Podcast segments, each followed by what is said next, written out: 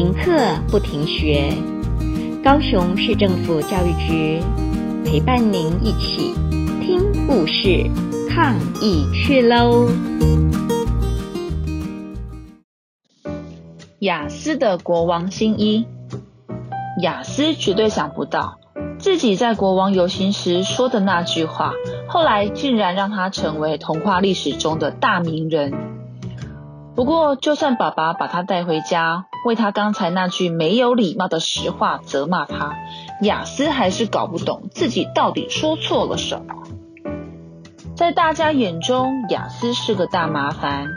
他总是在不该说话的时候说话，说不该说的话或不得体的话，还会做一些莫名其妙的事。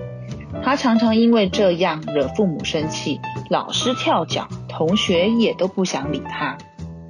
每次爸爸要骑马出门，他就会张开双臂挡在大门口，哭着说：“爸爸，不要骑马，万一你从马上掉下来摔死了，我就会变成孤儿。”如果客人在他们家留得太晚，雅思也会很不客气地说：“我要睡觉了，你们赶快回家。”在学校，只有雅思敢跟校长说：“校长，你快要变成大光头了。”上课时，老师不小心抄错数学题目的答案，雅思也会立刻站起来大声说：“老师，你太笨了吧，连答案都抄错。”每天放学，雅思就迫不及待想回家看甲虫。只要坐在前面的糖糖动作慢挡住他，雅思就会气呼呼的大叫：“大屁股，走快一点啦！”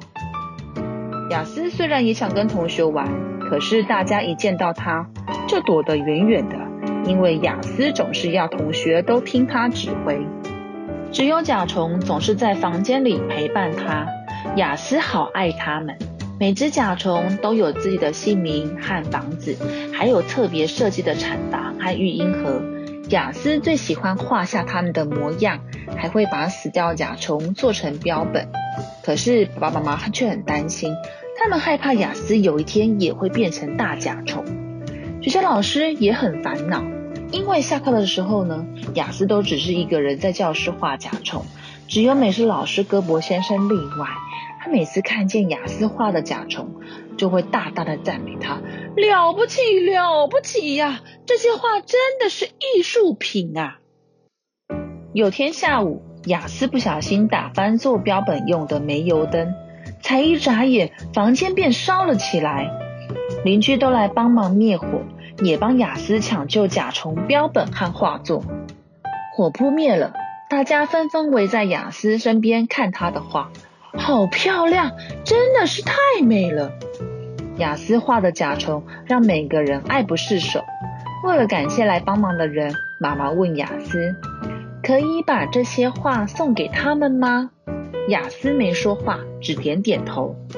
收到画的人都兴奋地把画挂在客厅墙上，而且只要有人问起，就忍不住向他们介绍这个很会画甲虫的小天才。渐渐的，亚斯画的甲虫风靡了整个小镇。没多久，他的名声更传遍了全国。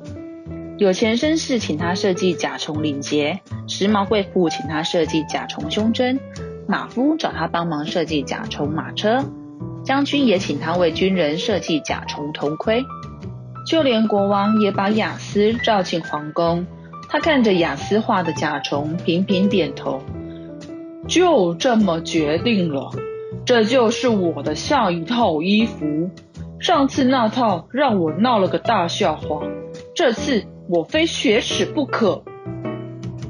从那天起，雅思便开始协助皇家服装造型部为国王制作新衣服。服装设计师用他画的甲虫设计国王新衣服的款式，织好布，再由裁缝师做成衣服。帽子师傅做了一顶甲虫皇冠，珠宝设计师做出光彩耀眼的甲虫项链、戒指和权杖。鞋匠忙着做甲虫鞋，美发师也没闲着，因为他得做一顶甲虫造型的假发。国王对他的新衣服和造型满意的不得了。他决定举办一场更盛大的游行，这次他一定要让全国人民刮目相看。游行当天，国王的新衣果真让所有人民赞叹，他也高兴地开怀大笑。国王大声地说：“感谢雅斯画出这么美丽的甲虫，我才能有这套新衣服。所以我郑重宣布，今天是雅斯的甲虫节。”群众高声欢呼：“国王万岁！亚斯万岁！”其中一群小孩比别人更兴奋，他们骄傲的大喊：“亚斯是我们的朋友。”可是亚斯呢？他又回到自己的房间，继续画甲虫喽。